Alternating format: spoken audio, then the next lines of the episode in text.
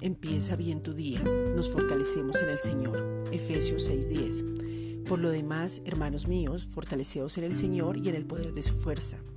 Estar en Cristo va mucho más allá que una repetición, una imitación, un creer sin revelación.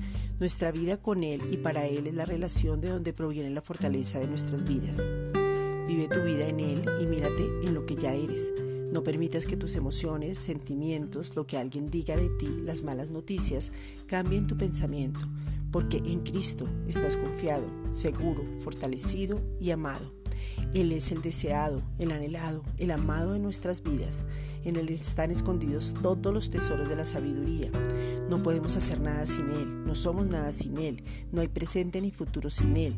Con Él estamos rodeados de su presencia, fortalecidos en su amor, levantados en cualquier situación. En Él está el poder de su fuerza, ese poder que ya te habita, ese poder sobrenatural que te da la capacidad para vivir sabiamente en este tiempo ese poder que te respalda para hablar con denuedo, ese poder que te libera de toda esclavitud del pecado, de relaciones, de malas decisiones, aún de ti mismo y de la doctrina, porque en su fuerza somos levantados, exaltados, prosperados y puestos muy en alto.